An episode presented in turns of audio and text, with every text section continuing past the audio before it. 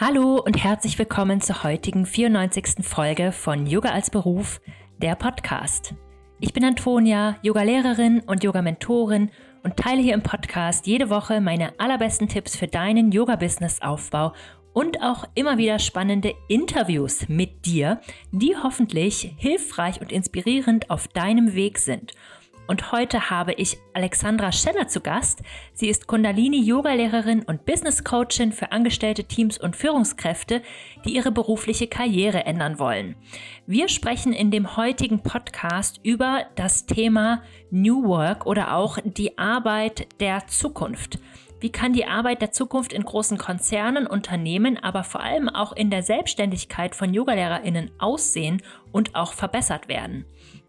Wenn dir nicht ganz klar ist, was New Work ist, überhaupt kein Problem. Wir erklären das alles. Es ist ein Begriff, der für die Transformation der Arbeitswelt steht und das Ziel daran ist, in der Arbeit ein neues Mindset zu etablieren und Selbstverantwortung, Empowerment und Freiheit zu fördern. Es bedeutet also nicht, dass jetzt alle auswandern und nur noch vier Stunden am Tag arbeiten, sondern es geht vielmehr darum, dass Hierarchien verflacht werden, dass eine gemeinschaftliche Führung aufgebaut wird. Es geht um Selbstorganisation, selbstständiges Arbeiten und natürlich auch viel innere Arbeit die mit dem Arbeitsleben und der persönlichen Entwicklung einer Person innerhalb ihrer Arbeitslaufzeit zu tun hat. Ich finde dieses Thema wahnsinnig spannend. Ich habe schon einige Bücher dazu gelesen. Das begleitet mich seit längerem und ich hoffe, dass wir dich mit diesem Gespräch über eigene Stärken, Visionen und auch zu welchen großen Themen man vielleicht auf der Welt was beitragen möchte, ein wenig inspirieren können. Und bevor es losgeht, möchte ich dich noch ganz herzlich einladen, denn der Yoga Business Basics Online-Kurs hat ja nun geöffnet. In diesem neuen Modell vom Yoga Business Basics Kurs ist der Kurs für dich dauerhaft verfügbar. Du kannst jederzeit einsteigen und du kannst so lange teilhaben, wie du möchtest. Letzte Woche sind schon einige Yogalehrerinnen in den Kurs gestartet und ich freue mich, dass es mit ihnen direkt losgehen kann. Es lohnt sich natürlich, wenn du jetzt loslegst, denn in wenigen Wochen gibt es schon das erste QA und auch schon den ersten Zusatzworkshop mit meiner lieben Mitarbeiterin Alba Schimanski zum Thema Canva und Grafikgestaltung für Yogalehrerinnen. Und da ist es natürlich hilfreich, wenn du vorher schon ein paar Module durchgearbeitet hast. Alle Infos zum Kurs findest du auf der Webseite und auf dem Link in den Show Notes. Und ich würde mich total freuen, wenn du dabei bist und wünsche dir jetzt ganz viel Freude mit dem Podcast-Interview mit Alexandra Scheller.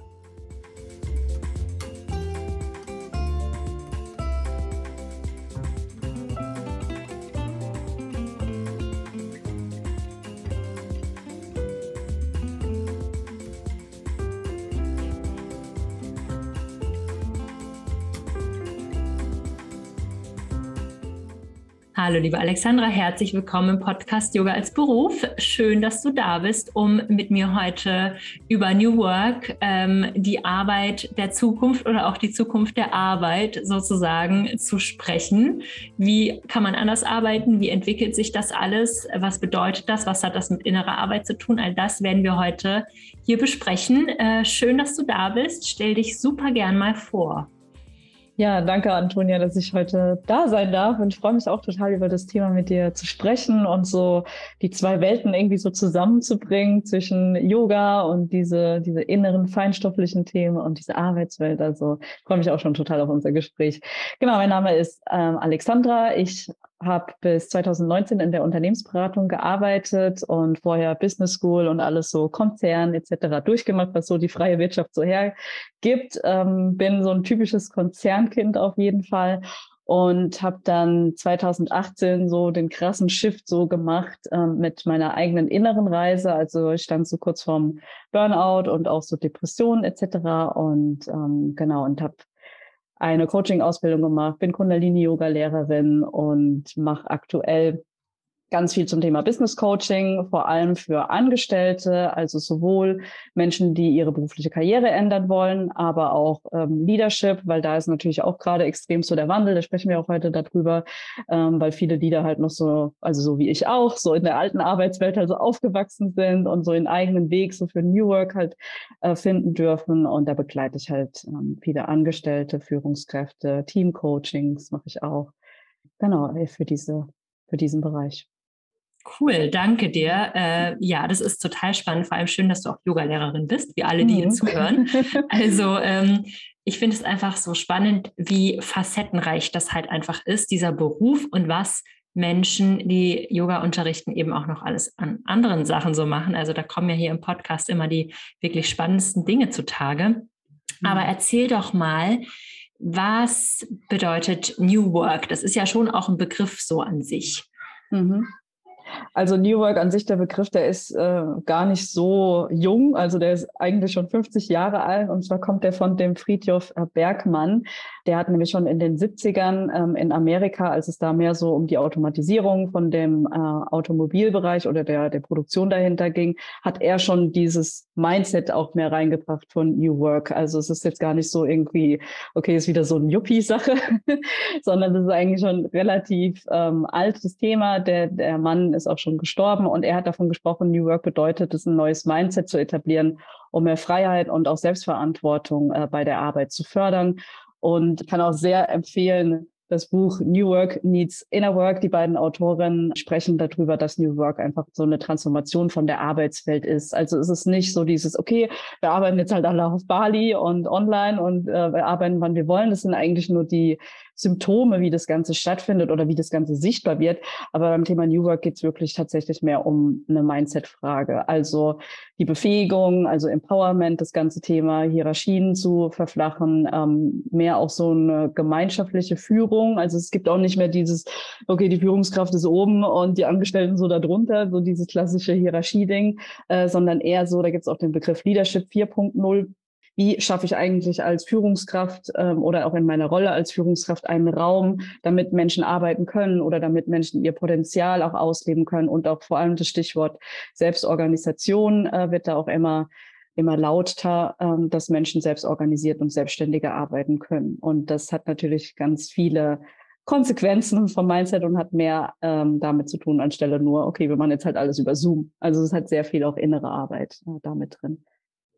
Ja, voll spannend. Gerade wo du das erzählt hast, hatte ich irgendwie so den Impuls, dass es ja auch in der Yoga-Szene viel von der alten Arbeit gibt, also zum Teil wie Yoga-Studios geführt werden, wie Yoga Produktkonzerne geführt werden und so weiter und so fort, teilweise auch Ausbildungsinstitute, aber es gibt eben auch Community-based ähm, Arbeit. Es gibt auch Studios und Spaces, wo das halt ein bisschen anders läuft.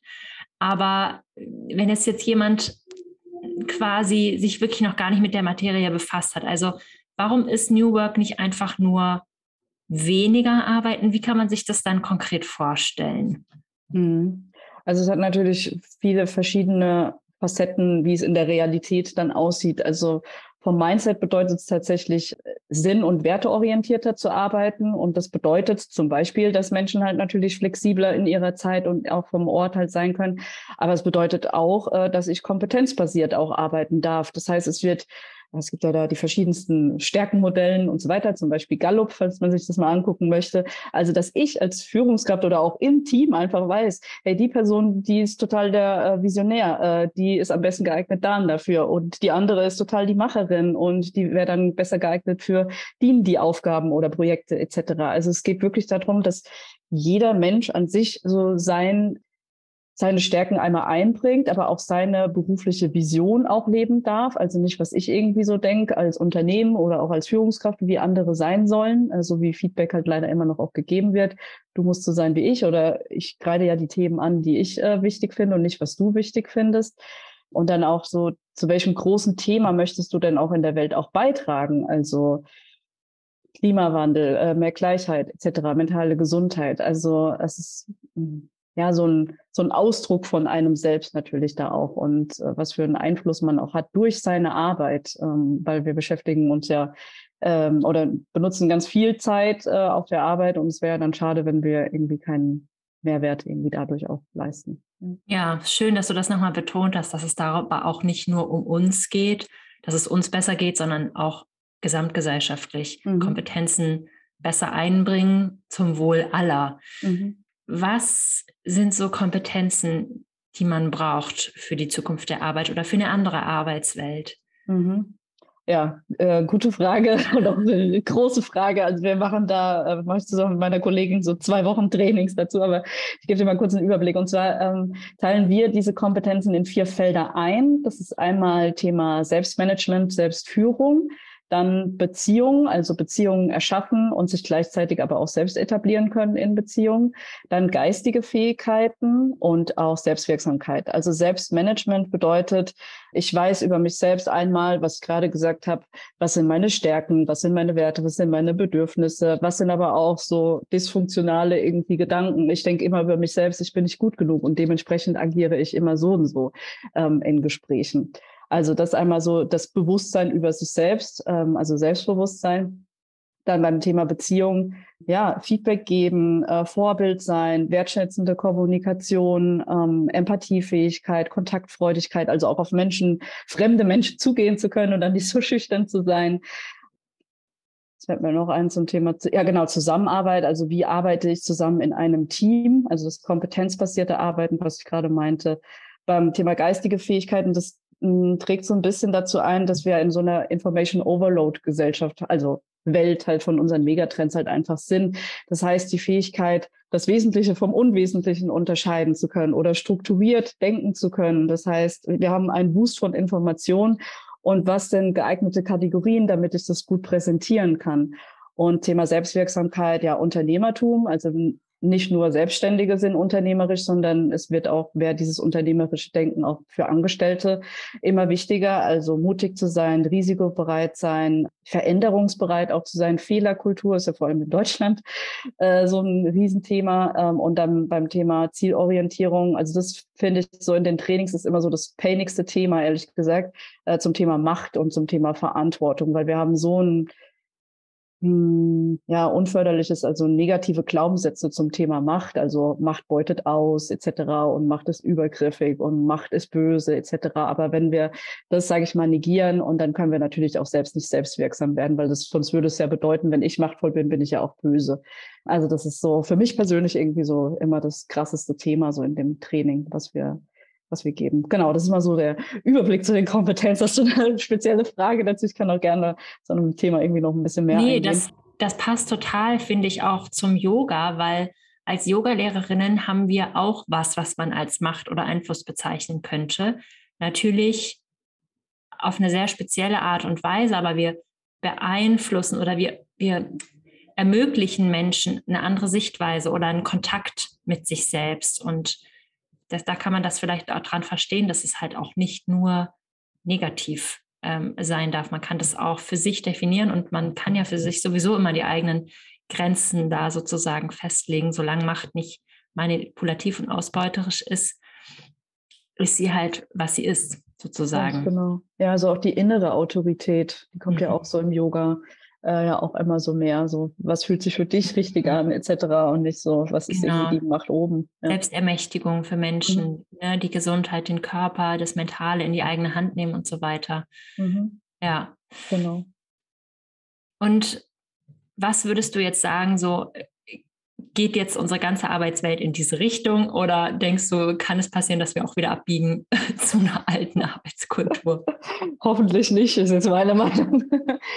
ähm, ehrlich gesagt glaube ich nicht, dass das, also wenn ich jetzt rein aus meiner, ich bin ja Unternehmensberaterin auch noch, äh, rein aus meiner unternehmerischen Denke und betriebswirtschaftlichen Denke das sehe, wir steuern halt auf, auf eine Welt, also Gesellschaft wird immer älter etc.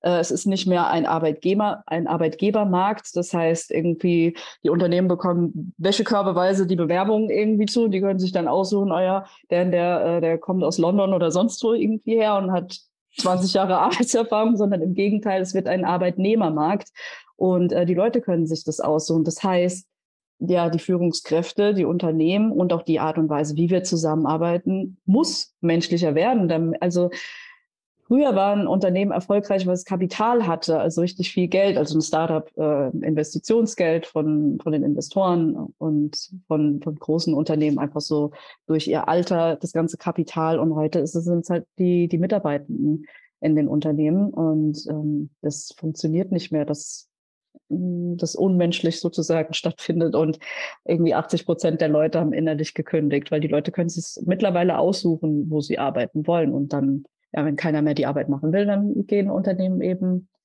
äh, ja insolvent. Mhm. Ja, voll spannend. Ich habe gerade noch einen anderen Gedanken, weil wenn man jetzt sagt, dass, dass wir dann quasi immer die, die Dinge machen, die uns, die unseren Kompetenzen entsprechen, viele machen sich vielleicht selbstständig, haben flexiblere Arbeitsformen. Wie ist es denn dann möglich, auch noch Arbeit und Privates irgendwo zu trennen, weil ich weiß, dass es ein Problem ist von vielen Selbstständigen, dass sie sich dann irgendwann in einer Situation wiederfinden, wo sie gar kein separates Privatleben mehr haben oder auch überhaupt keine Hobbys mehr haben, weil jedes Hobby monetarisiert wurde. Mhm. Ja, guter Satz. Ähm, also ja, es findet definitiv statt, dieses Work-Life-Blending. Und das ist zum Beispiel auch eine Kompetenz, die da auch mega wichtig ist beim Thema Selbstmanagement und Selbstführung. Es ist nicht mehr also in der alten Arbeitswelt war es so, wir haben von äußeren äh, Einflüssen, wie zum Beispiel eine Führungskraft oder durch Prozesse oder durch bestimmte Abläufe, haben wir Sicherheit, haben wir ähm, Ruhe, also für unsere eigene Wellness sozusagen bekommen. Aber wenn diese äußeren Faktoren wie Führungskräfte fallen weg, Strukturen fallen weg, etc., also äußere Strukturen fallen weg, das heißt, ich darf für mich sorgen und die innere Struktur in mir oder die innere Sicherheit auch in mir finden. Und das passiert tatsächlich, also Work-Life-Blending und nicht mehr Work-Life-Balance irgendwie. Wie kann ich das Ganze auf eine Waagschale bringen, sondern halt miteinander vermischen. Und die ganze, die Werksirene, die dürfen wir nicht mehr im Außen irgendwie suchen, sondern die dürfen wir jetzt halt in im Inneren suchen. Und die, so ein Kontakt, also das ist ja, Yoga ist ja die perfekte Praxis dafür, äh, das halt einfach so zu spüren, hey, in meinem Körper, es geht gerade die Werksirene an, dass es mir nicht gut geht und dass ich jetzt mal eine Pause machen darf. Äh, und das sind halt diese Kompetenzen, die, äh, die ich auch vorhin meinte, die halt immer wichtig wichtiger werden, dass das alles so nach innen verlagert wird. Also ich muss für mich selbst jetzt die richtige Führungskraft sein. Ich muss mir selbst Lob geben. Ich muss selbst irgendwie ähm, mir Feedback einholen. Es, nicht, es kommt nicht mehr von außen, sondern es darf halt ähm, von innen kommen, weil das halt natürlich auch selbst motivierender auch eben ist und selbstermächtigender auch ist. Genau. Ja, ja, genau. Also das hat einfach, glaube ich, sehr viel damit zu tun, dass man einfach selber in der Verantwortung ist für viele Dinge. War man vorher auch, aber es war halt irgendwie automatisch getrennter. Und es hat jemand anderes hat einen selber geschützt. Ja, mhm. also und die Person, Mama oder Papa sind halt jetzt nicht mehr da oder die Führungskraft ist jetzt halt nicht mehr da. Deswegen ähm, meinte ich auch, es ist nicht so dieses symptommäßige ähm, irgendwie online äh, arbeiten oder flexibel arbeiten. Das, das, sind halt genau diese Mindset-Themen, die da halt eben reinkommen, ähm, dass ich für mich selbst die wichtigste Führungskraft bin. Genau. Ja, voll schön. Jetzt kennst du ja auch den Arbeitsalltag von Yogalehrerinnen. Du kennst viele Yogalehrerinnen in deinem Netzwerk, du hast mhm. selber oder du unterrichtest selber Yoga.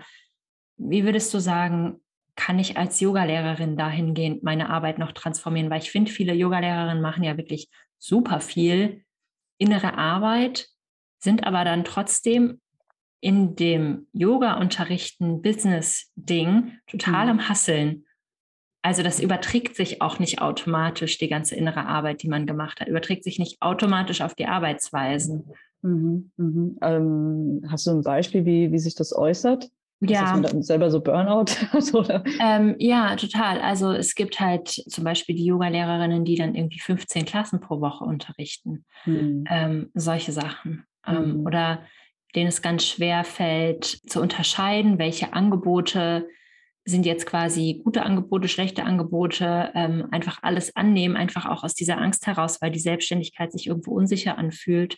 Mhm. Ähm, Hauptsache alles annehmen, Hauptsache irgendwie Netzwerk aufbauen, bekannter werden und dann noch irgendwie nachts äh, Social Media, Marketing, SEO, Webseite, bla bla bla, Retreatplanung, E-Mails. Und dann ist das Ganze, das macht dann halt auch irgendwo keinen Spaß mehr. Mhm. Ja. ja, das ist ja genau das, ja, diese innere Arbeit erstmal tatsächlich zu machen, also sich selber diese Sicherheit geben zu können und auch diesen, diese Unternehmerin äh, in einem auch zu aktivieren und äh, vor allem auch diese Selbstwirksamkeit. Das ist das, was ich vorhin meinte. So die Angst vor Macht vielleicht oder die Angst vor Verantwortung oder in sein, in die eigene Stärke irgendwie zu kommen. Ähm, und äh, ja, ich kann da jetzt nicht so pauschal Antworten geben äh, dazu, aber dass da halt einfach was so drin steckt, was einen davon irgendwie abhält. Also tatsächlich diese Mindset-Arbeit wirklich auch zu machen. Und das andere ist ja so unternehmerisch, sage ich mal. Also welche Angebote, also so klassisch Unternehmensberatung. Das kann man jetzt nicht durch Mindset-Arbeit. Das kommt natürlich durch ein BWL-Studium etc. oder dass man sowas äh, wie deine Angebote natürlich wahrnimmt genau, äh, so Portfolioanalyse zu machen. Aber ich denke, äh, so 80 Prozent der, der Sache, also Mindset ist schon wichtig, aber Mindset ist auch nicht alles, äh, um es auch nochmal hier zu unterstreichen.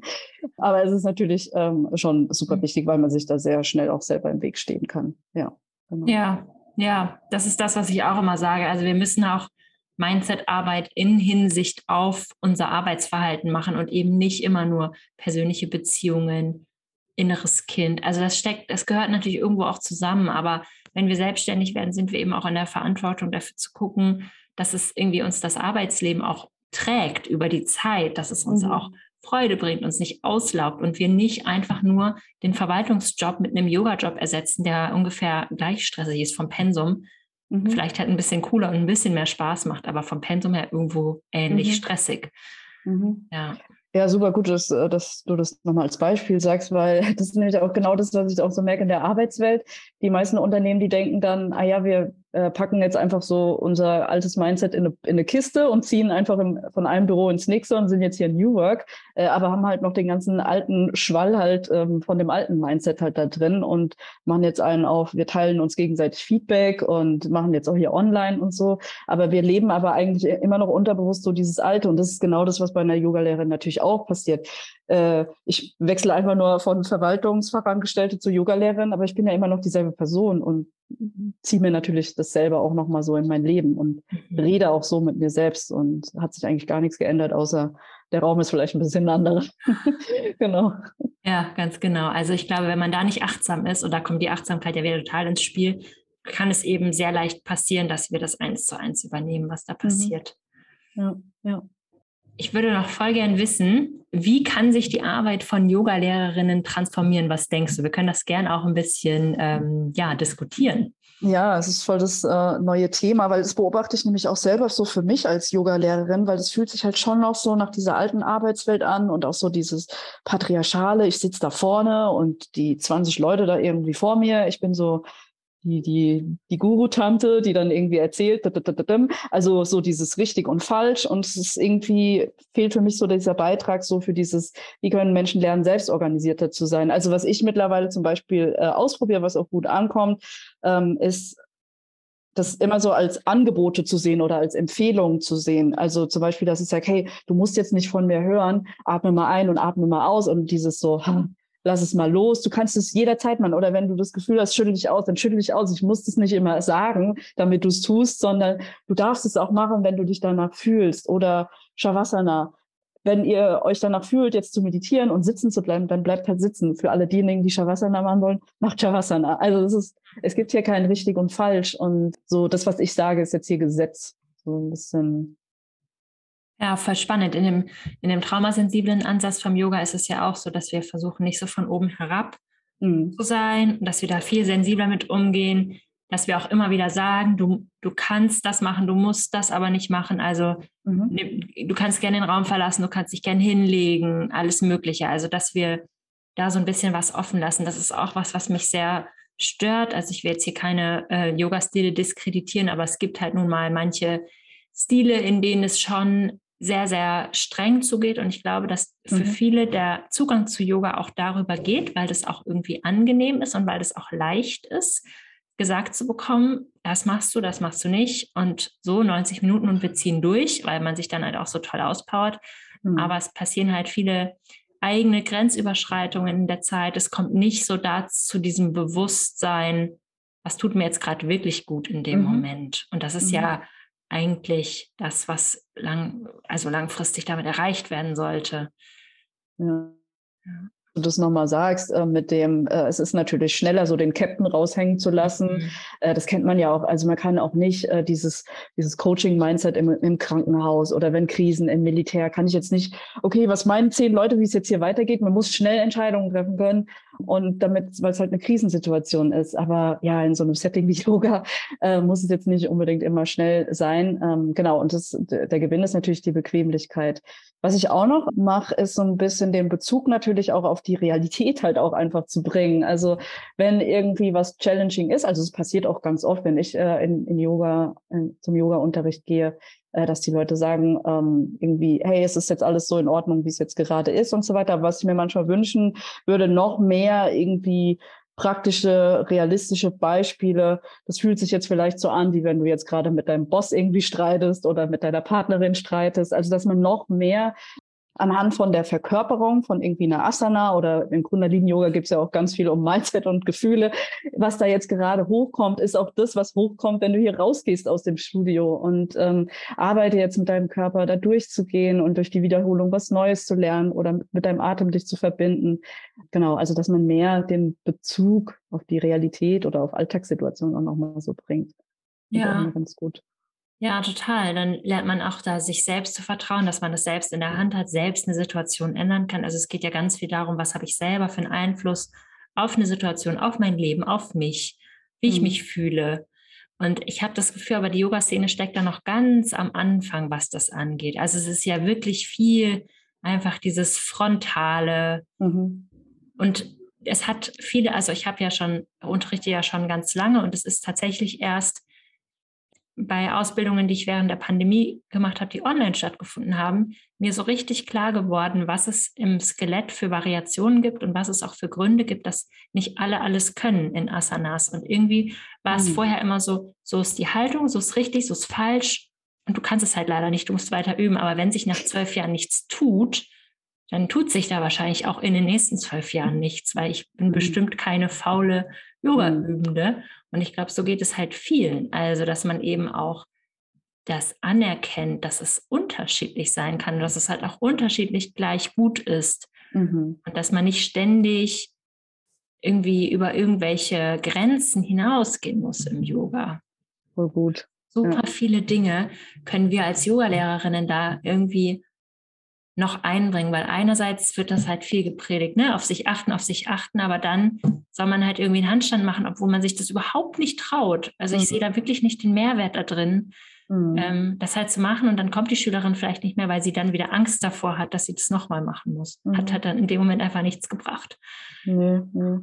Ja, ich finde es auch immer ganz nett, also das mache ich auch immer mal wieder so von der eigenen Schwäche dann auch mal so zu berichten. Also nicht so, ich bin hier auf meinem ja. heißt es auf Deutsch, auf meinem hohen Thron, auf meinem Pedestal ähm, und ich kann alles und bin hier perfekt, sondern halt auch zu sagen, hey, bei mir hat das so und so viele Monate gedauert, bis ich das hinbekommen habe. Also wenn du es jetzt gerade so schaffst, ist es total perfekt. Wenn du das jeden Tag machen würdest, würdest du auch den Handstand oder sonst was können. Also auch selber so ein bisschen so einfach so einen Nebensatz mal reinbringen, was das für mhm. einen selber äh, auch gemacht hat. Genau. Man muss jetzt ja, ja. keine Story äh, da erzählen, sonst kommt man ja nicht zum Yoga, aber Genau. Ja, aber es gibt dann oft diese ganz große Diskrepanz zwischen der toll ausgebildeten Lehrerin und der Anfängerin. Und irgendwo kann man sich aber, finde ich, auch in der Mitte auf so einer menschlichen Basis einfach treffen. Ähm, genau. Genau, und man muss da nicht dran arbeiten. Das ist ja, ist ja auch sehr, also da kann man, bei dieser Ego-Sache kann man definitiv auch innere Arbeit anwenden. Viele Yoga-Lehrende, vielleicht mehr männliche als weibliche, weiß ich nicht, will ich auch nicht pauschalisieren, aber mhm. denen ist es ja schon auch wichtig, da vorne dann als was gesehen zu werden. In dieser mhm. Guru-Position und so. Mhm. Ja, sich halt auch man. fragen, du bist jetzt Yogalehrer und nicht CEO geworden, aber mhm. stecken da nicht irgendwo vielleicht auch die ähnlichen Intentionen dahinter? Mhm. mhm. Ja, gebe ich dir voll recht. Und das merkt man natürlich. Merkt man voll. Ja. ja. Genau. War spannend. Also wir beobachten das mal, würde ich sagen. Ja, ist auf jeden Fall, äh, wie sagt man, Green Field, also grüne Wiese. Wir dürfen das mitgestalten, wie sich das ja, entwickelt. Also nehmt euch das auch heraus da draußen, die ihr zuhört und ähm, gestaltet das mit und ja. sprecht das mal an, wenn ihr irgendwas seht, was echt komisch ist. Ja, ja. Neue Ideen reinbringen. Ja. Genau. Toll. Also, wie kann man eigentlich mit dir zusammenarbeiten? Äh, ja, gute Frage. Und zwar aktuell im 1 zu 1. Ähm, also ich gebe viele 1 zu 1 Coaching, also entweder bei mir so direkt oder ich bin auch immer Teil von so größeren Programmen. Zum Beispiel bin ich gerade äh, in einem Leadership-Programm von Junto dabei. Ähm, das ist so ein bisschen so im Startup-Bereich relativ groß. genau, mache äh, ab Oktober mein eigenes Gruppencoaching, weil wir gemerkt haben, äh, durch Workshops, die wir auch gegeben haben, dass so dieses Gruppenformat und auch so dieses Austausch so, vor allem in der Arbeitswelt, wo man immer so der oder die Starke sein muss, etc. Und ich muss irgendwie alles auf die Kette bekommen, äh, dass es total gut tut, das äh, auch in der Gruppe mal um, sich auszutauschen und auch zu sehen, hey, was haben so die anderen für Themen? Irgendwie, ich fühle mich nicht ernst genommen oder äh, wie kann ich besser meine Zeit managen, etc. Oder ich fühle mich nicht gesehen, etc. Ähm, genau, und dass man sich da gegenseitig auch das Feedback gibt. Und da kann man halt auch total gut auch mal so eine Selbsterfahrung machen, wie es ist, wertschätzender zu arbeiten, also indem man halt in so einem Safe Space sozusagen, was wir halt bieten, äh, den Raum halt geben und dasselbe, diese ganzen Teamübungen kann man dann natürlich auch im richtigen Arbeitsalltag machen. Genau, ansonsten kleine Workshops habe ich jetzt schon lange nicht mehr gegeben. Also so eins zu eins äh, und auch das Gruppencoaching, würde ich aktuell sagen. Das ist aber gerade auch noch alles so ein bisschen. Ähm, ich gehe so, mache das auch alles sehr agil, so das, was meine Klienten halt irgendwie wollen oder das, was ich so für Themen so sehe, weil es ist ja alles im Wandel gerade und dementsprechend auch neue Angebote. Schließe ich nicht aus. Sehr spannend. Okay, dann werde ich auf jeden Fall ähm, alles verlinken, wo man dich finden kann und dann kann man ja einfach aktuell schauen.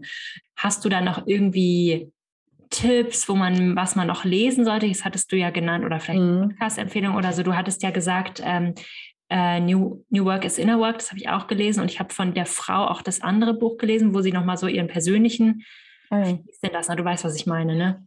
Du meinst von der äh, Johanna Breidenbach wahrscheinlich, mit genau. ihrem Unternehmen. Ja, das habe ich nicht gelesen. Ja.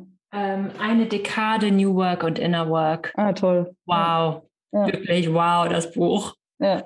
Cool. Ähm, genau. Was kann ich noch empfehlen zu dem Thema? Äh, ich lese ehrlich gesagt gerade, es, es, klingt zwar nicht so, als hätte es was damit zu tun, aber ich kann es sehr empfehlen.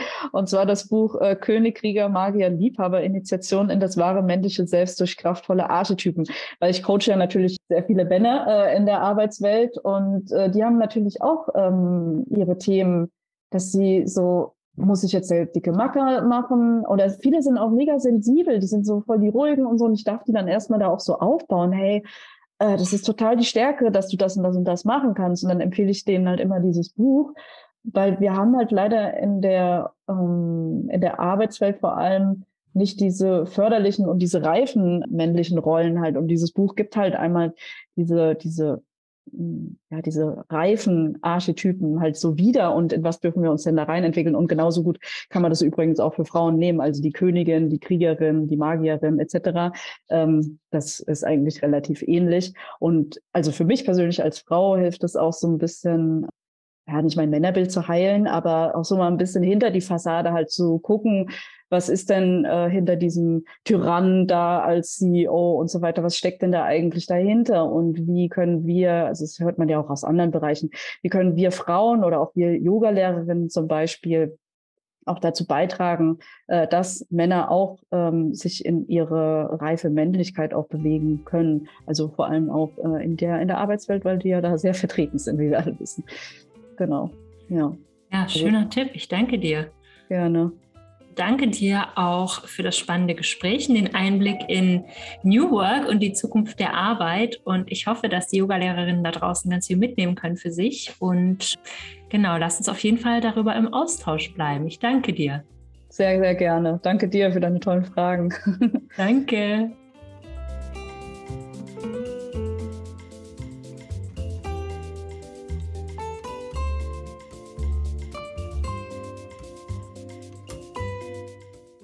Wenn dir diese Podcast-Folge gefallen hat, dann hinterlass mir doch super gerne eine Sternebewertung bei Spotify oder auch eine geschriebene Bewertung bei iTunes. Da freue ich mich mega drüber und es hilft anderen Yoga-Lehrerinnen, dass dieser Podcast gefunden wird. Wenn du noch weitere Fragen zum Yoga-Business-Aufbau, zum Yoga-Business-Basics-Kurs oder zu New Work hast, dann melde dich super gerne bei mir auf Instagram, per E-Mail oder wo auch immer du mich finden kannst. Und damit wünsche ich dir bis zur nächsten Woche einen Happy Yoga Business Aufbau. Deine Antonia.